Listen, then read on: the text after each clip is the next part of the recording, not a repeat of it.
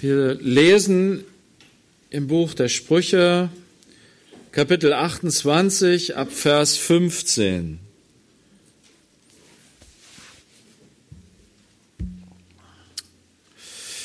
Ein knurrender Löwe und ein gieriger Bär, so ist ein gottloser Herrscher über ein geringes Volk.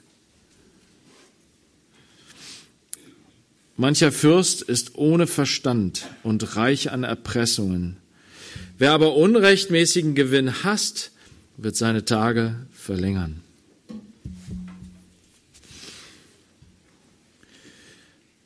Das ist hier ein König, der seinem Sohn, seinem Nachfolger einiges auf dem Weg mitgibt. Und Gott hat ihm Weisheit gegeben, wie sonst keine Menschen.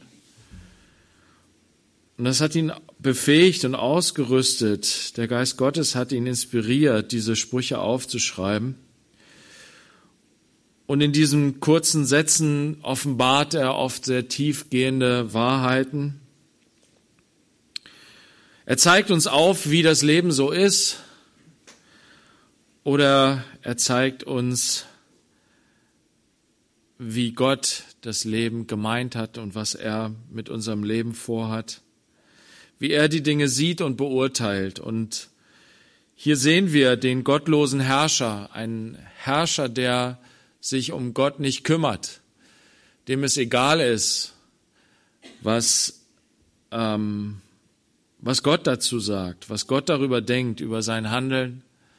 Für ihn zählt nur seine Macht, für ihn zählt nur sein Prestige, für ihn zählt nur sein Gewinn.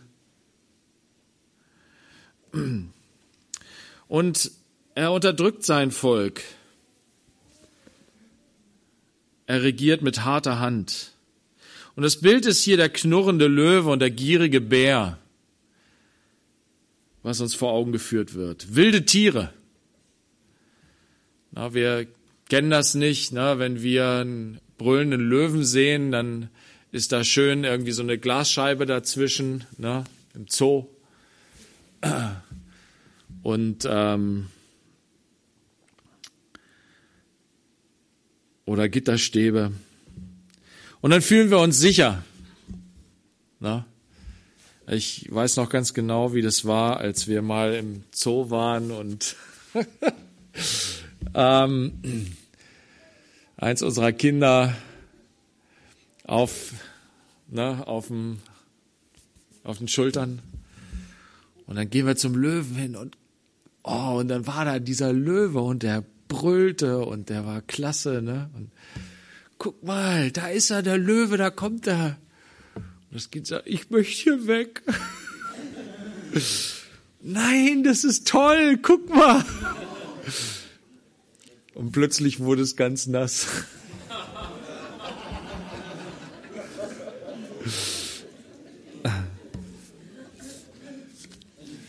Das Kind hat was verstanden, was wir nicht verstehen. Es hat verstanden, dass dieses Tier mächtig ist und stark und gefährlich und dass man Angst vor so einem Tier haben muss. Denn wenn es hungrig ist und kein Glas dazwischen ist, dann wird es dich zerfleischen.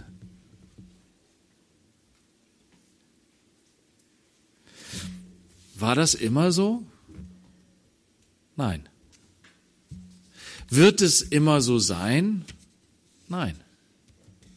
Denn Gott hat am Anfang die Schöpfung, so wird es uns gezeigt, so wird es uns offenbart, da können Naturwissenschaftler sagen, was sie wollen, die wissen auch nichts, die rekonstruieren aus dem, was da ist. Und die sagen, ja, das war schon immer so. Nein, Gottes Wort sagt, es war nicht immer so. Denn Gott hat die Schöpfung am Anfang nicht dazu geschaffen, dass Mord und Totschlag regiert und das Recht des Stärkeren dass mächtige Tiere andere zerfleischen. Das hat Gott nicht so gedacht. Und er sagt in Jesaja 11, es wird auch nicht so sein. Nein, der Löwe wird mit dem Lamm weiden zusammen. Und das Lamm wird keine Angst haben vor dem Löwen, zu Recht. Da ist keine Scheibe dazwischen, kein, kein Gitter. Der Löwe wird da keine Gelüste haben, das Lamm zu, äh, zu zerfleischen. Kannst du nachlesen, Jesaja 11. Wann wird das sein? Wenn Gott alles neu macht. Na, in Offenbarung heißt es, siehe, ich mache alles neu. Das Alte ist vergangen, siehe, alles ist neu geworden, eine neue Schöpfung. Das ist das, was Gott wirkt. Jetzt schon hat er es angefangen. In den Herzen derer, die sich bekehren zu dem König, der das herbeiführen wird, dem Christus, der die Herrschaft Gottes auf Erden aufrichten wird der alles wieder zurechtbringen wird, der alles wieder ins Lot bringt. Da wird dann der Löwe mit dem Lamm weiden. Und da werden auch die Herrscher dieser Welt, die die Schwachen niederdrücken mit Gewalt, werden sich alle beugen müssen vor dem, der sich hat kreuzigen lassen, der sich gebeugt hat er wird erhoben sein. Alle anderen aber werden sich beugen müssen. Lass uns das mal lesen, was Gott hier uns sagen will in Matthäus 20.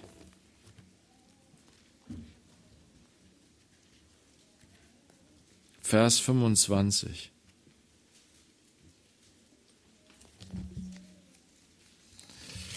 Matthäus 20, Vers 25.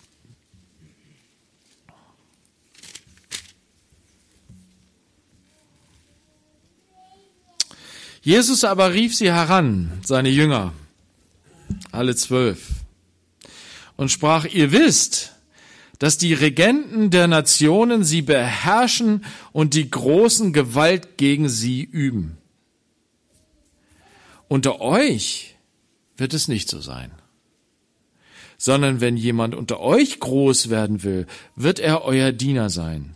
Und wenn jemand unter euch erste, der Erste sein will, wird er euer Sklave sein. So wie der Sohn des Menschen nicht gekommen ist, um bedient zu werden, sondern um zu dienen und sein Leben zu geben als Lösegeld für viele.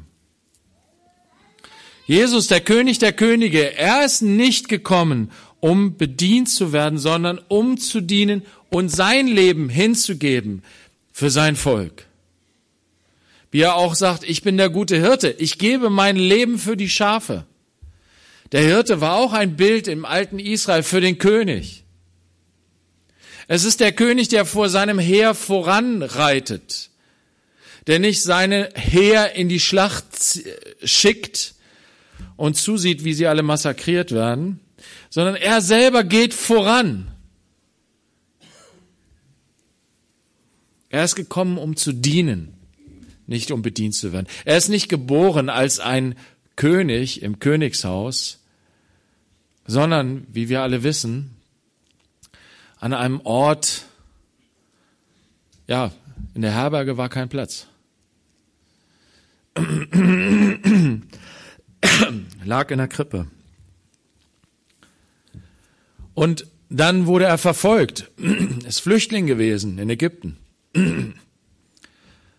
Dann ist er zurückgekehrt in das Land Israel, nach Galiläa, nach Nazareth. Und ist aufgewachsen bei einem Handwerker. Hat selber sein Handwerk gelernt. Harte Arbeit auf dem Bau. Bauarbeiter war er. Hat geschwitzt na, mit Mühsal, unter Mühsal hat er sein Brot verdient. Danke.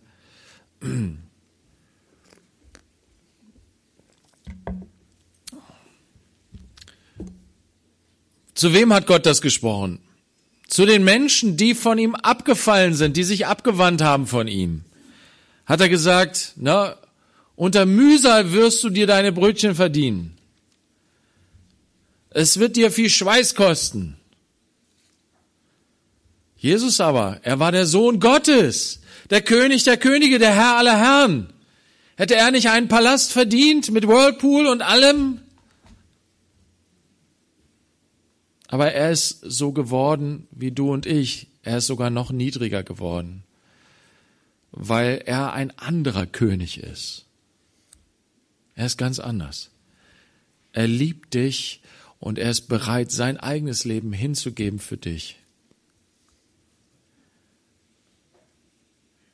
Er ist der Diener geworden für uns alle und hat sein Leben hingegeben als Lösegeld, damit wir freigekauft werden aus der Herrschaft der Sünde, aus der Herrschaft der Gottesferne, aus der Herrschaft der Verlorenheit, der Angst, der Sorge, diese Knechtschaft, in der wir leben.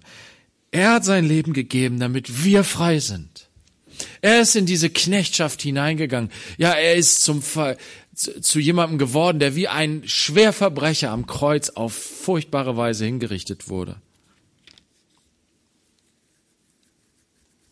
Das ist unser Fürst, das ist unser König. Und er sagt, unter euch soll es auch so sein. Ja, er sagt sogar, es wird so sein. Und Geschwister, so sehr wir uns darüber aufregen, wie es in der Kirchengeschichte zugegangen ist und wie viele Menschen im Namen Jesu Macht an sich gerissen haben und andere Menschen ausgebeutet haben. Geschwister, das sind nicht die Jünger Jesu. Unter den Jüngern Jesu ist es immer so gewesen unter denen, die den Geist Gottes empfangen haben, aus dem Geist geboren sind und diejenigen, die ihm nachgefolgt sind, von ihm gelernt haben, ist es immer so gewesen. Sie sind den unteren Weg gegangen. Sie haben anderen gedient und sind deswegen in Gottes Reich, in Gottes Augen die Großen in seinem Reich. Sind vielleicht nicht auf Erden hier die Großen, die bekannten Namen. Noch nicht mal in der Christenheit. Gott dreht das alles um. Und Jesus hat es uns vorgemacht. Er hat uns ein Beispiel gegeben. Er hat uns erlöst und er hat uns ein Beispiel gegeben, wo wir Macht haben, Geschwister. Und es ist immer so einfach, na, wenn wir hier von den Fürsten reden, von denen da oben zu reden, oder? Machen wir ja gerne. Die da oben, die spinnen doch alle. Na? Aber wenn du mit einem Finger auf jemanden zeigst, was passiert? Drei Finger zeigen zurück.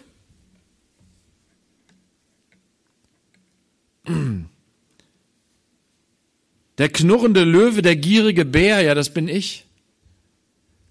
Der ist in mir. Wenn ich irgendjemanden finde, der schwächer ist als ich, in meiner Sündhaftigkeit trampele ich auf ihm rum.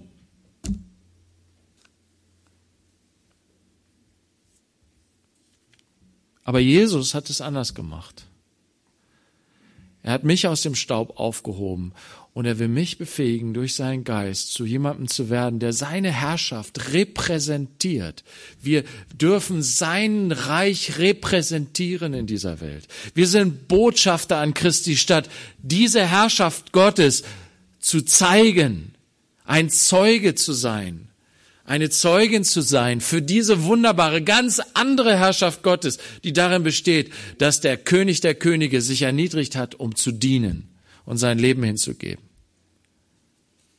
So sind wir auch berufen dazu, genau das zu tun, uns zu den Schwachen herabzuneigen, auf gleiche Ebene uns zu stellen, sie aufzuheben, sie unter, zu, zu unterstützen, unser Leben hinzugeben für andere im Dienst und nicht auf anderen herumzutrampeln als gottlose Herrscher über ein geringes Volk, andere unter Druck setzen. Wer unrechtmäßigen Gewinn hasst, wird seine Tage verlängern. Das ist eine großartige Zusage. Es ist aber geknüpft an eine bestimmte Herzenshaltung. Du sollst die Sünde hassen, das Böse hassen, die Unterdrückung. Bist du ein Freund von der Unterdrückung in dieser Welt? Oder bist du ein Feind von aller Unterdrückung, von allem Machtmissbrauch, von aller finsteren Gewalt?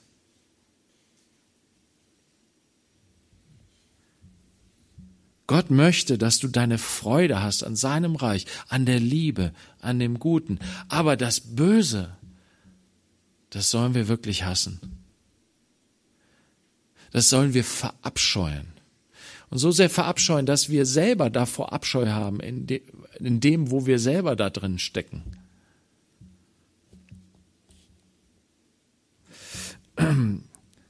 Wer aber unrechtmäßigen Gewinn. Ich will nicht unrechtmäßig Gewinn ziehen aus diesem Leben. Nein. Das sei ferne. Will mich nicht bereichern. Und dann sagt Gott, dann wird, werden deine Tage verlängert. Und das bedeutet für den Herrscher, ja, du wirst länger regieren. Warum? Weil du ein zuverlässiger Mensch bist, weil du dich nicht selbst bereichert.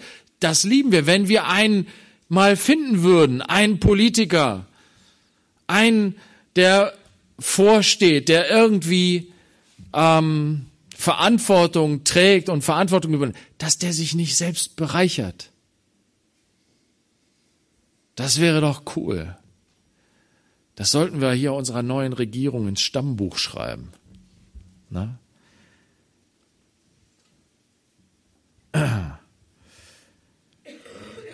Wer unrechtmäßigen Gewinn hasst, wird seine Tage verlängern. Schreibe ich vielleicht eine E-Mail mal. Ja. Olaf oder so. Ich weiß nicht, wer es wird. Wir werden sehen. Ob Gott nicht doch noch was anderes in petto hat. Ich weiß es nicht. Vielleicht kommt ja Jesus wieder, dann ist endlich alles klar, ne? Ja.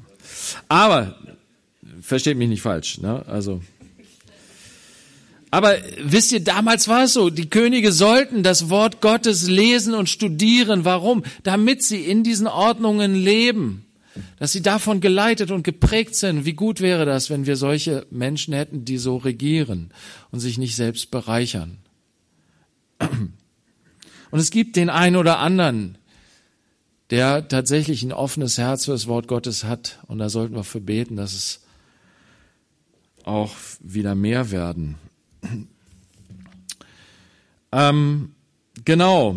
Also die Tage werden verlängert. Das bedeutet aber auch, wisst ihr, unser Leben ist eine Grenze gesetzt.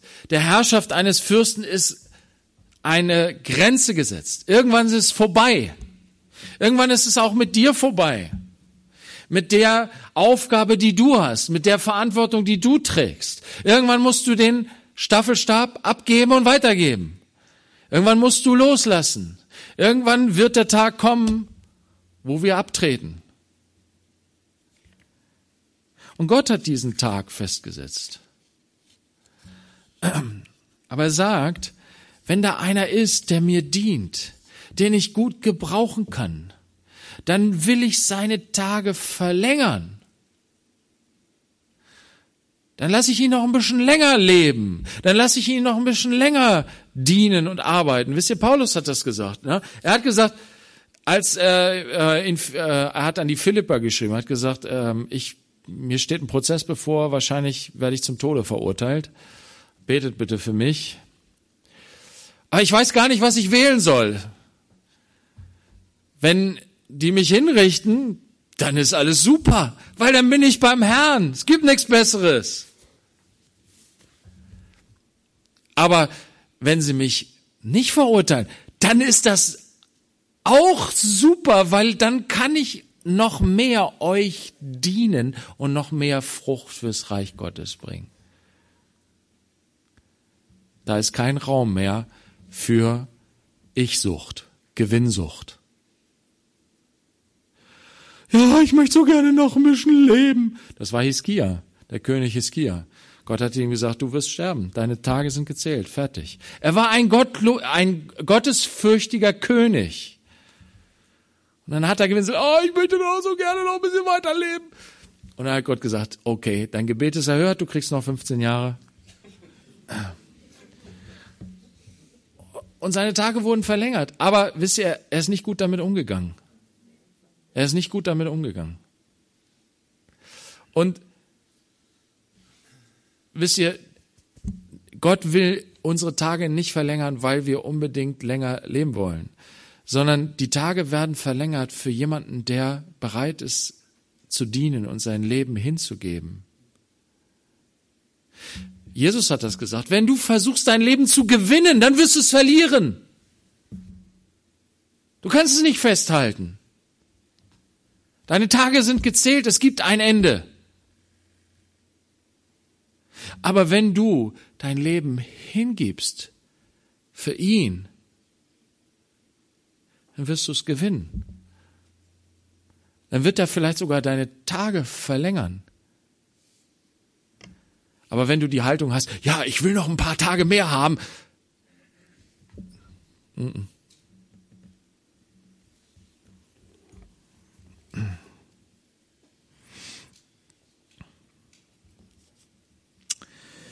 Wir lesen weiter in den Sprüchen, Vers 17. Ein Mensch belastet mit dem Blut einer Seele ist flüchtig bis zum Grab. Man unterstütze ihn nicht. Hier geht es um jemanden, der einen anderen Menschen getötet hat. Ein Mord, Totschlag. Und dieser Mensch flieht. Wovor flieht er? Vor den Konsequenzen. Na, wenn du jemanden getötet hast, ja, dann wirst du bestraft werden. Und zwar nicht zu knapp.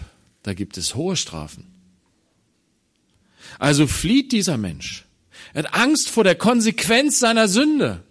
In Israel wurden Totschläger selber mit dem Tode bestraft.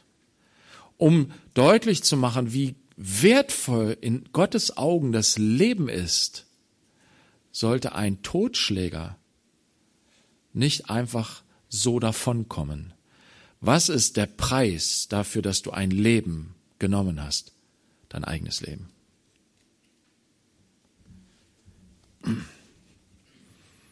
Und so flüchtet diese Seele, so flieht dieser Mensch, so versucht er seine Sünde zu verstecken. So versucht er vor der Konsequenz seiner Sünde davonzulaufen, sein ganzes Leben lang, bis zum Grab.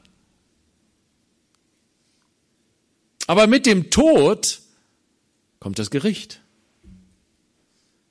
Du kannst dein Leben lang weglaufen vor dem Gericht Gottes, aber du wirst es nicht können, denn am Ende wirst du gerichtet werden.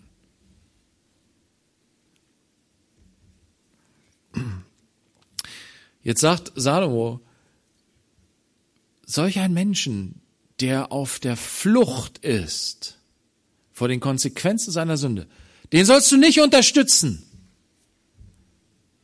Du sollst dich nicht eins machen mit seiner Sünde. Wenn du einen Menschen, der in seiner Sünde, denn solange wir nicht umkehren von unserer Sünde, sind wir in unserer Sünde. Sind wir geprägt von unserer Sünde. Wir sind auf der Flucht. Unser Leben ist geprägt von unserer Sünde, beherrscht von unserer Sünde.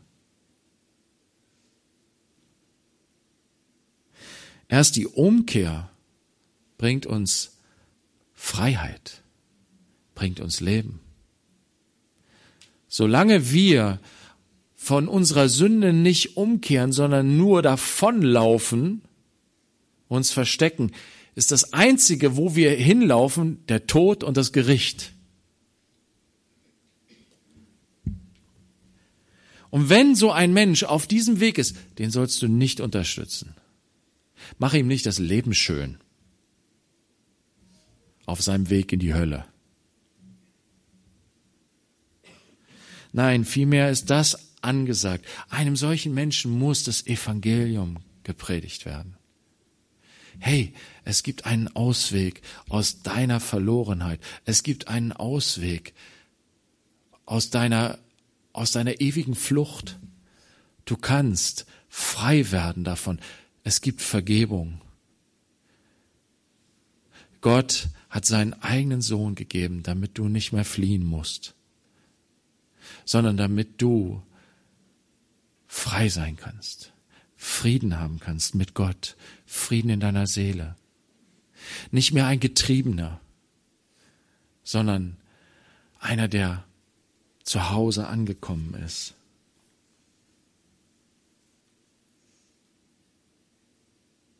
Wisst ihr, wenn wir, wenn wir das Evangelium verkünden, dann können Menschen zur Umkehr kommen. Dann können Menschen erkennen, dass sie getrieben sind von ihrer Sünde und sie können die Liebe Gottes erkennen, der uns frei machen will davon.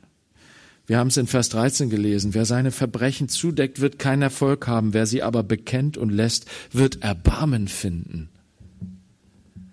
Wie wunderbar. Gott ist ein Gott des Erbarmens. Er ist barmherzig. Er möchte dir vergeben. Er möchte dich reinigen von deiner Sünde. Er möchte dir ein neues Leben geben, wo du nicht mehr fließt. Aber es geht nicht ohne Umkehr. Es geht nicht ohne, dass du dein, deine Sünde bekennst und dich reinigen lässt davon von dem Blut Christi, was geflossen ist zur Vergebung deiner Sünde, meiner Sünde. Wenn wir ins Licht kommen, dann haben wir Gemeinschaft miteinander und das Blut Jesu reinigt uns von jeder Sünde, sogar vom Mord. Kann sein, dass hier unter uns Mörder sitzen. Es kann sein, dass hier unter uns Mörder sitzen, die es nicht mehr sind, weil sie umgekehrt sind, weil sie zu Gott umgekehrt sind und Vergebung und Reinigung von ihrer Sünde empfangen haben. Es kann sein, dass aber auch unter uns Mörder sitzen, die immer noch auf der Flucht sind. Denen sagt Gott, komm ins Licht, bekenne deine Sünde. Du sollst Vergebung empfangen, Reinigung, ein neues Leben. aber unterstützt nicht einen Menschen, der in der Sünde lebt. Wisst ihr, und das sagt auch das Neue Testament. Jesus hat das gesagt. Wenn da ein Mensch ist, der sich nicht zurechtbringen lässt, wenn du ihn ermahnst und er sagt, nö, ist mir doch egal, ich bleib auf meinem Sünden, äh, Sündenweg, dann sagt Gott, hab keine Gemeinschaft mit dem. Unterstütze den nicht. Du unterstützt ihn auf einem falschen Weg.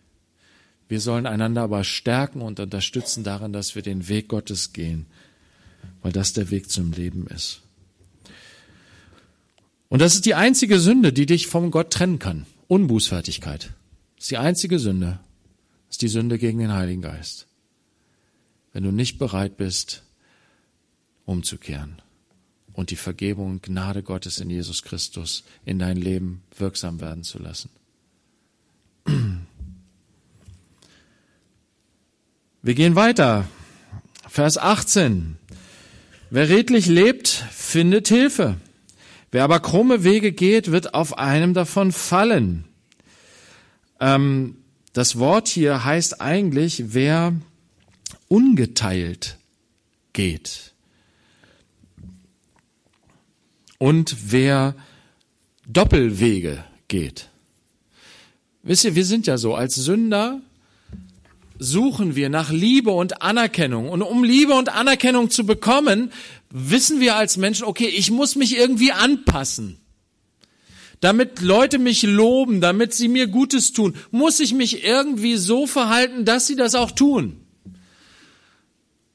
Und je nachdem, in welchen Kreis ich mich bewege, muss ich mich unterschiedlich verhalten. Also spielen wir unsere Rollen.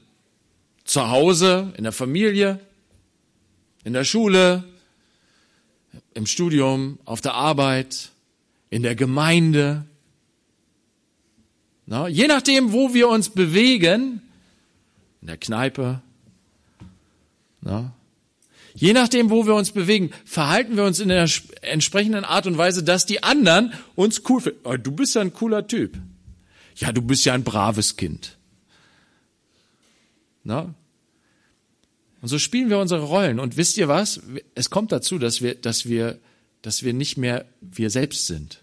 Ich weiß nicht, ob dir das mal so gegangen ist, dass du gedacht hast in einer bestimmten Situation, ey, wie verhalte ich mich hier eigentlich? Was mache ich hier eigentlich? Was sage ich hier? Wie rede ich denn hier? Ist ja vollkommen eklig. Vielleicht, dass du so ein bisschen neben dich trittst und denkst so, ey, sag mal, wie bist denn du drauf? Ist ja furchtbar. Das sind diese Doppelwege, die wir gehen.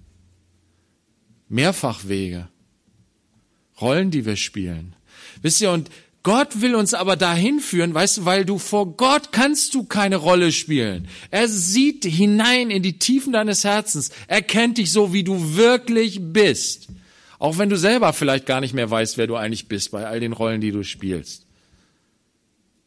Aber er kennt dich, wie du wirklich bist. Er hat dich geschaffen dazu, dass du ein ungeteiltes Herz hast. Und da will er dich hinführen. Er will dich reinigen von all diesen falschen Wegen, all dieses Gespiele und Getue und Gemache. Er will dich zur Ruhe bringen und dir zeigen, hey, du kannst bei mir ganz du selbst sein und dann fülle ich dich mit meiner Liebe, so dass du hinausgehen kannst und Menschen begegnen kannst und nicht ständig dich anpasst und irgendwie so tust, wie die wollen, sondern dass du diesen Menschen in meiner Liebe begegnest und sie segnest. Und dann wirst du vielleicht Lob empfangen und dann wirst du Ablehnung empfangen, aber das ist egal. Das ist nur zweitrangig. Weil du gesättigt bist in deiner Seele, in dem tiefsten Innersten deines Herzens, weil du weißt, ich bin geliebt, ich bin angenommen, Gott kennt mich durch und durch. Und so kannst du ein ungeteiltes Herz bekommen. Na, wir, wir sprechen heutzutage von Authentizität, authentisch sein irgendwie. Ne? irgendwie ich selbst sein. Ne? Und wir versuchen so viele Wege über die Psychologie und versuchen irgendwie das zu erlangen, irgendwie ne, authentisch. Wir dringen uns selbst. Glaub an dich selbst. Versuch so alles Kokolores. Wisst ihr, wo wir zu uns selber kommen? Im Lukas 15 steht es, als der junge Mann, der vor seinem Vater weg, vor sich selbst weggelaufen, vor seiner eigenen Identität weggelaufen ist, als er in der Schweinekuhle gelandet ist, da kam er zu sich selbst. Nämlich in dem Gedanken, wer bin ich eigentlich? Ich bin das Kind eines liebenden Vaters, der mich vorbehaltlos liebt und annimmt. Er ist so liebevoll, so barmherzig. Und er hat sich das gar nicht mal richtig vorstellen können in dem Moment. Er hat es erst erlebt, als er nach Hause kam, dass dieser Vater ihn wirklich so vorbehaltlos annimmt als sein Kind. Das hat er sich nie träumen lassen.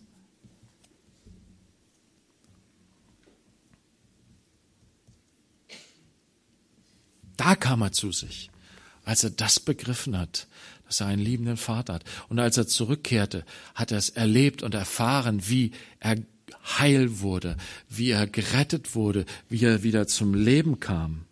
Endlich dieses Leben aufgehört hat in der Suche nach der Identität. Wer bin ich eigentlich? Wir lesen weiter hier in den Sprüchen, Vers 19. Wer sein Ackerland bebaut, wird sich satt essen können an Brot Wer aber nichtigen Dingen nachjagt, wird sich an der Armut satt essen. Satt essen ist auf jeden Fall, aber an Brot oder an Armut, was willst du lieber? Gott sagt, ich habe dir Kraft gegeben, ich habe dir dein Leben gegeben, damit du es einsetzt dafür, fruchtbar zu werden, dass, dass etwas Fruchtbares aus deinem Leben entsteht. Ich habe dich nicht dazu geschaffen und dir Kraft gegeben, damit du nichtigen Dingen nachläufst. Und aus nichtigen Dingen kommt dann auch nichts. Aber wenn du die Dinge tust, die ich dir zeige, wenn du deine Kraft, deine Zeit einsetzt und arbeitest, dann entsteht gute Frucht. Na, geistlich gesprochen sagt Jesus, meine Speise ist es, dass ich den Willen tue meines Vaters im Himmel.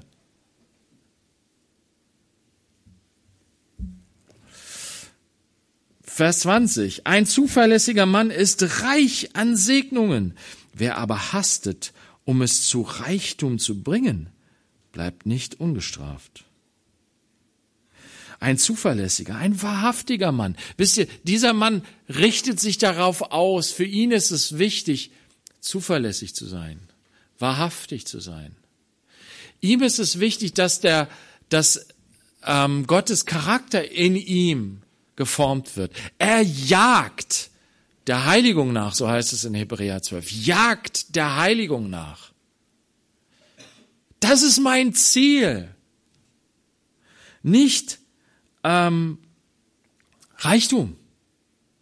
Das ist ein weltliches, das ist ein Ziel, was Menschen so haben. Ich will reich werden, ich will viel Geld haben, ordentlich Kohle. Na, wenn ich ordentlich Kohle habe, dann habe ich mein Ziel erreicht. Ja, was hast du denn dann erreicht? Nicht. Dann hast du viel Kohle. Dann kannst du viel Kohle ausgeben. Und dann hast du viel Kohle ausgegeben. Und was hast du dann? Nicht. Also, dieses Nachjagen, welchem Ziel jagst du nach? Jagst du einem vergänglichen Ziel nach? Oder jagst du dem wirklich wahren Ziel, was Gott für dein Leben gegeben hat, wozu er dich geschaffen hat? Jagst du dem nach? Er sagt hier, der Mann, der danach strebt, nach dem wahren Ziel, er ist reich gesegnet. Aber der, der dem falschen Ziel hinterherhechelt, dem Reichtum nachjagt, der bleibt nicht ungestraft oder er bleibt nicht unschuldig, ohne Schuld. Er macht sich schuldig. Ja, das Wort Sünde bedeutet auch Zielverfehlung. Ziel verfehlt. Also schmeiß den Reichtum weg. Das bringt nichts. Die Person ansehen ist nicht gut und für einen Bissen Brot kann ein Mann zum Verbrecher werden. Also die Person ansehen heißt äh, jemanden begünstigen. Und oft geschieht das ja, was weiß ich, aufgrund von Korruption. Ne? Ähm, der Reiche wird, ist äh, gut angesehen und für den wird auch mal das Recht gebogen. Warum? Weil er gut bezahlt. Ne? So werden Menschen, so sind Menschen äh, korrupt und lassen sich dazu verführen, das Recht zu beugen. Ja, manchmal machen sie es sogar für einen Bissen Brot. Es gibt Menschen, die sind arm.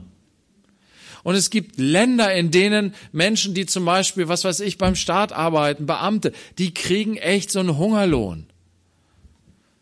Und da musst du noch nicht mal viel für geben, um denjenigen irgendwie für dich einzunehmen. Ja, der Hunger kann einen Menschen dazu bringen, alle moralischen Grundsätze über Bord zu werfen. Und wir haben dann Mitleid mit einem solchen Menschen. Und ja, das ist auch so. Es ist traurig, wenn jemand so leiden muss, so hungern muss und deswegen verführt wird, zu sündigen.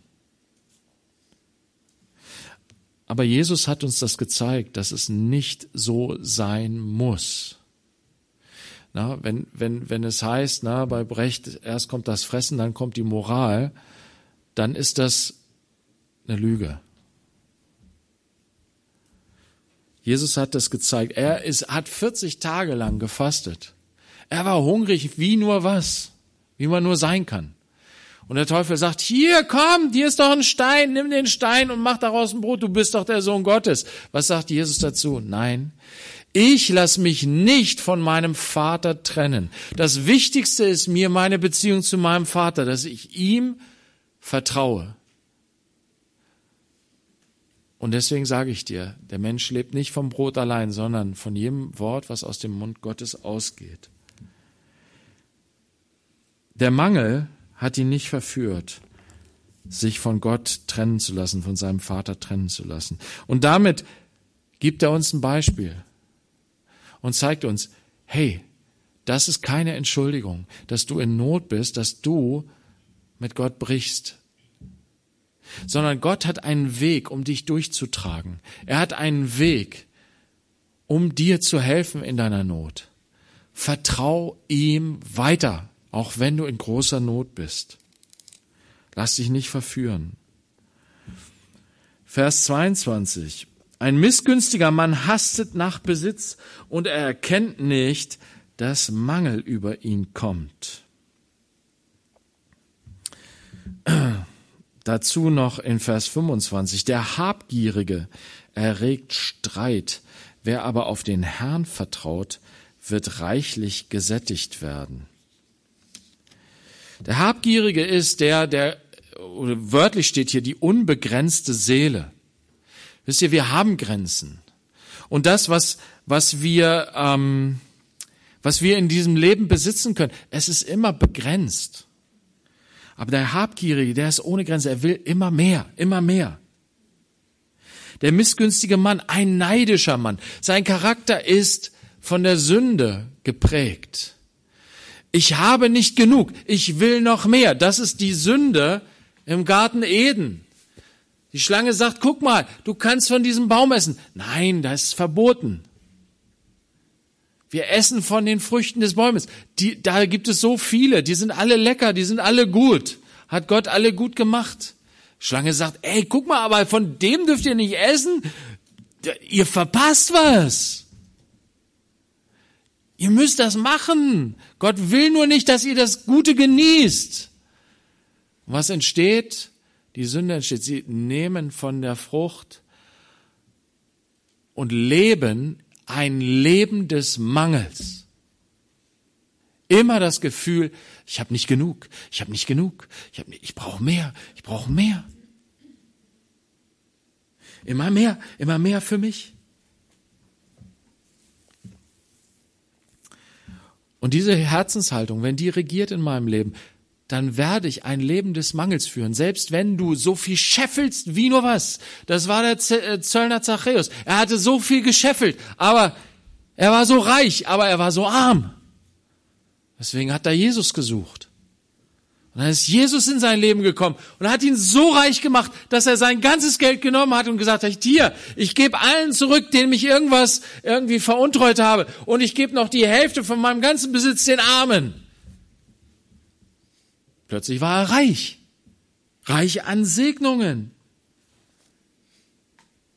Er war gesättigt, weil er dem Herrn vertraut hat, reichlich gesättigt. Lass uns mal aufschlagen Philippa 4.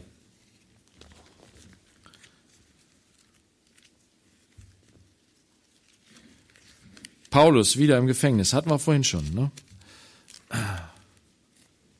Immer noch im Gefängnis. Aber in so einer glücklichen Position. Egal was mir passiert, es kann nur gut werden. Wenn ich hingerichtet werde, wenn ich getötet werde, bin ich beim Herrn, ist alles gut. Wenn ich nicht hingerichtet werde, kann ich weiter dienen. Super. Gibt nur gute Perspektiven in meinem Leben.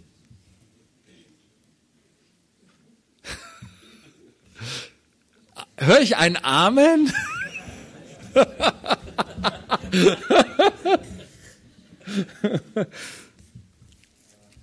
Echt? Also ich bin begeistert davon, was der Geist Gottes in einem Menschen tun kann. Und ich wünsche mir noch mehr davon in mir. In uns allen. Philippa 4, Vers 11. Wisst ihr, die, die Geschwister aus Philippi, die haben an Paulus gedacht, die haben ihn lieb gehabt und die haben ihm, die haben gehört, der ist jetzt im Gefängnis und ah, es geht ihm bestimmt nicht, ah, wir schicken ihm mal durch unseren Bruder irgendwie eine, die haben dann gesammelt zusammen, die haben dann was zusammengelegt und haben ihm das dann geschickt. So, ne? Und Paulus sagt, ja, ich habe mich drüber gefreut, ey, super, dass ihr mir hier was geschickt habt. Und dann sagt er, nicht, dass ich es des Mangels wegen sage ich sage jetzt nicht, ich freue mich darüber, dass ich was gekriegt habe, weil es mir vorher so schlecht ging. Und jetzt geht's mir so gut. Es war so gut, dass ihr mir was gegeben habt, weil jetzt geht's mir gut. Da ging's mir ja ganz schlecht. Nein.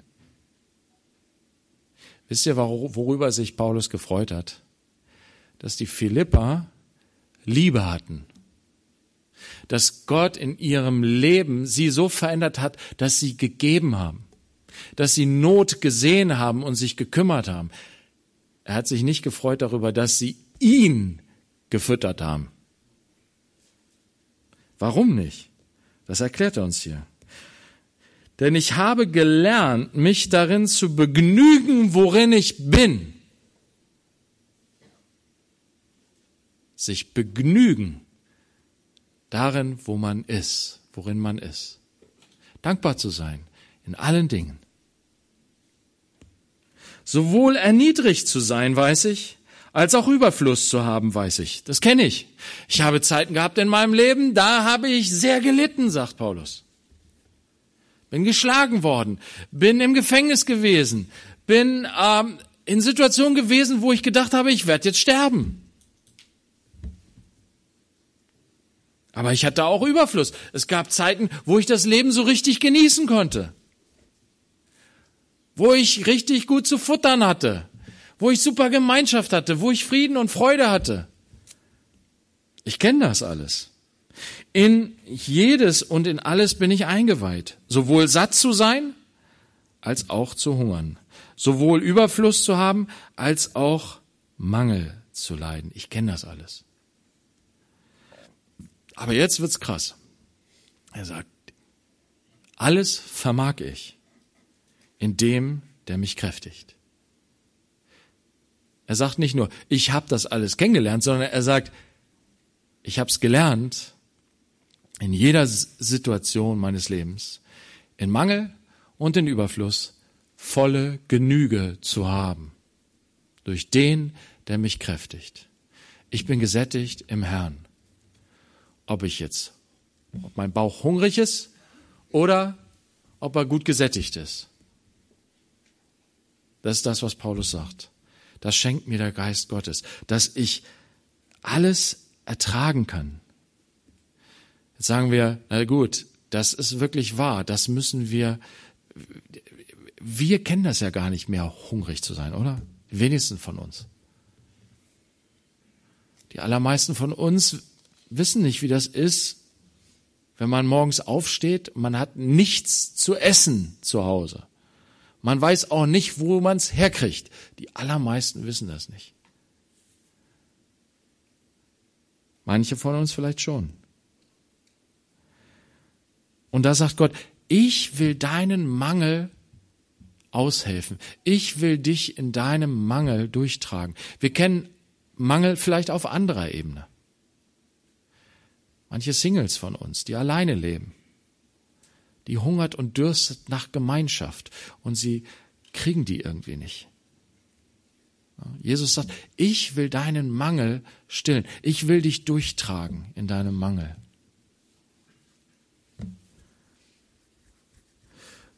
Und noch viele andere Möglichkeiten, wie wir Mangel erleben. Aber Gott sagt, ich will dich stärken, ich will dich kräftigen, ich will dich dazu befähigen, dass du nicht in deinem Mangel bestimmt wirst von deinem Mangel, sondern dass du von dem Reichtum, den ich dir schenke, bestimmt bist. Aber auch im Überfluss. Geschwister, der Überfluss ist auch eine Gefahr für unsere Seele. Deswegen heißt es in, der, in den Sprüchen, glaube ich, irgendwo, oh Herr, gib mir bitte nicht Reichtum und gib mir auch keine Armut. Sondern hilf, dass ich so ein Mittelclass, ne? Middle of the way. Middle of the road. Ähm, Weil Überfluss kann uns auch so verführen, oder? Reichtum kann Menschen so korrumpieren. Aber Paulus sagt, ja, auch das kann ich mit Christus durchhalten. Ihm treu zu sein, da wo ich viel habe. Ich sage, ja, Herr, gib mir doch bitte diese Versuchung. Ich möchte das gerne lernen, in Reichtum und Überfluss treu zu sein. Das liegt an ihm, ob er meint, dass das dran ist oder nicht, dass ich da geprüft werden muss. Wir sollten nie beten, Herr, bitte schick du doch bitte eine Prüfung. Bewahre uns vor dem Bösen. Ja. Und wisst ihr, Jesus ist auch in diese Prüfung reingekommen. Der Teufel hat ihm gezeigt, hier sind alle Reiche der Welt, alle Herrlichkeit. Kannst es alles haben, allen Reichtum. Musst mich nur anbeten. Nein, auch von dem Reichtum lasse ich mich nicht verführen, mich von meinem Vater zu trennen. Ich bleibe meinem Vater treu. Ich bleibe mit ihm verbunden. Ich gehe mit ihm. Und dann bin ich so, wisst ihr, Paulus war so unabhängig, so frei. Mittendrin in diesem Gefängnis war er so froh. Ich möchte das auch werden. Und Gott kann das wirken durch seinen Geist in uns.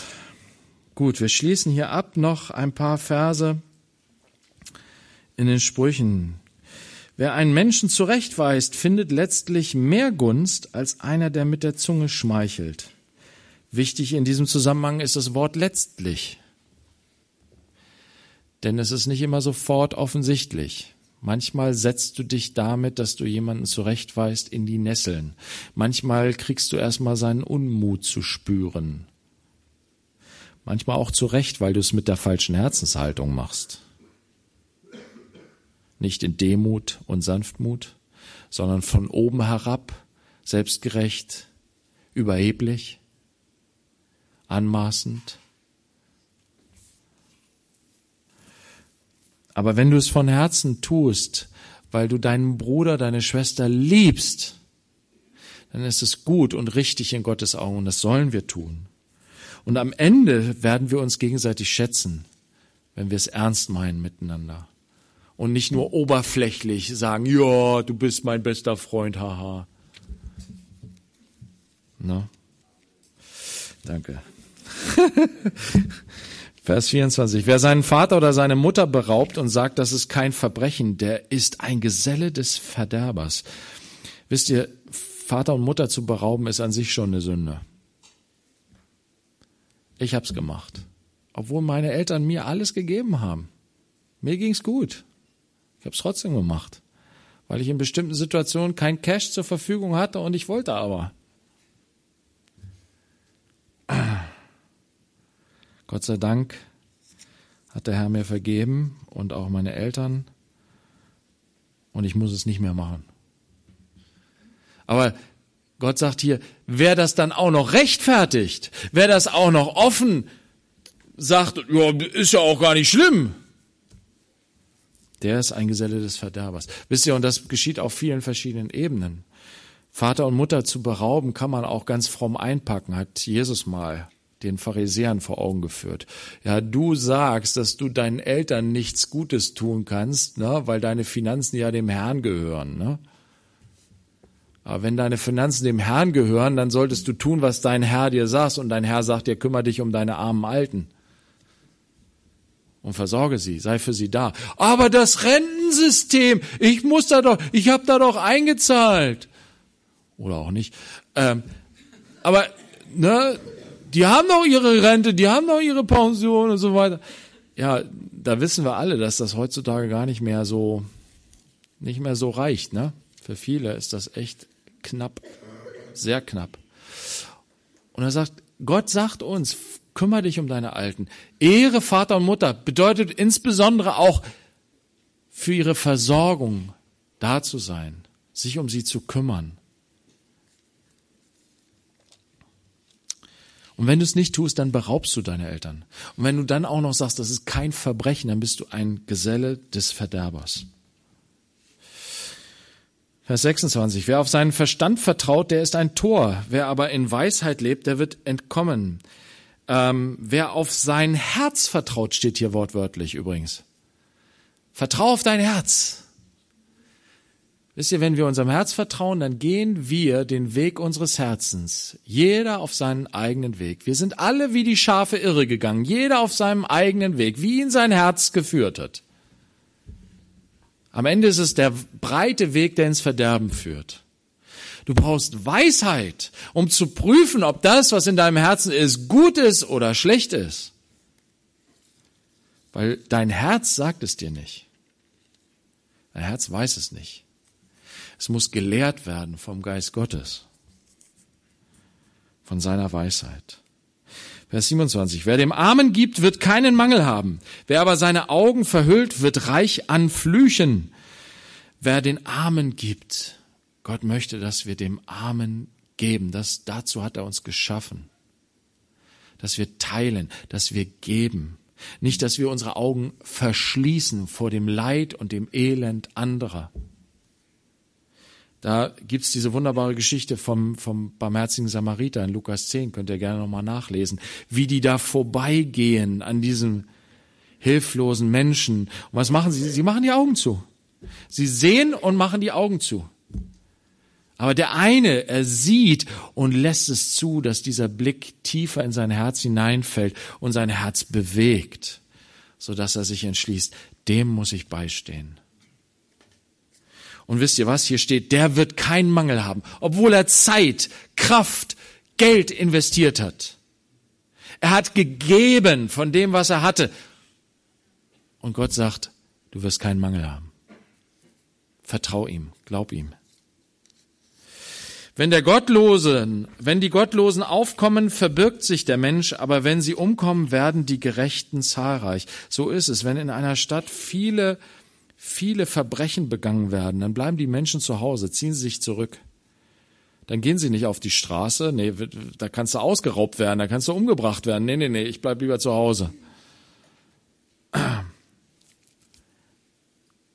Aber wenn sie umkommen, wenn die Polizei funktioniert, wenn die bösen Typen echt eins auf die Rübe kriegen. Ist wirklich so. Dafür gibt's eine Polizei, dass die Bösen bestraft werden, dass eine gewisse Ordnung da ist, damit die Gerechten Raum haben in einer Gesellschaft und nicht unterdrückt werden. Und dafür müssen wir beten, dass wir eine gute Polizei haben, gut funktionierendes Rechtssystem, dass Gottes Auftrag durch die Regierung auch getan wird, dass die Bösen bestraft werden und die Guten belohnt werden. Jesus, wir beten, dass du dein Wort in uns hineinlegst und uns formst, unser Denken, unser Handeln, dass es geleitet ist von deiner Weisheit, von deinem, von deinem Geist, Herr. Wir brauchen dich so sehr, Herr. Forme du uns in dein Ebenbild. Wir wollen nachjagen der Heiligung. Wir wünschen uns so sehr einen solchen freien Charakter zu haben, wie Paulus ihn hatte, wie du in ihm Gestalt gewonnen hast. Wir wünschen uns, Jesus, so zu werden wie du, unabhängig von ja, den Meinungen und Gedanken der Menschen und ganz abhängig von deiner Liebe und dem, was dein Geist uns sagt und zeigt, Herr. Und ja, danke, dass du uns dahin führen wirst. Wir beten, dass das, ja, dass du das auch diese Woche geschehen lässt, einfach wenn wir in diese Woche gehen, dass wir das, ja, dass das dein Geist in uns tut, Herr. Bitte verändere du uns in dein Bild. Amen.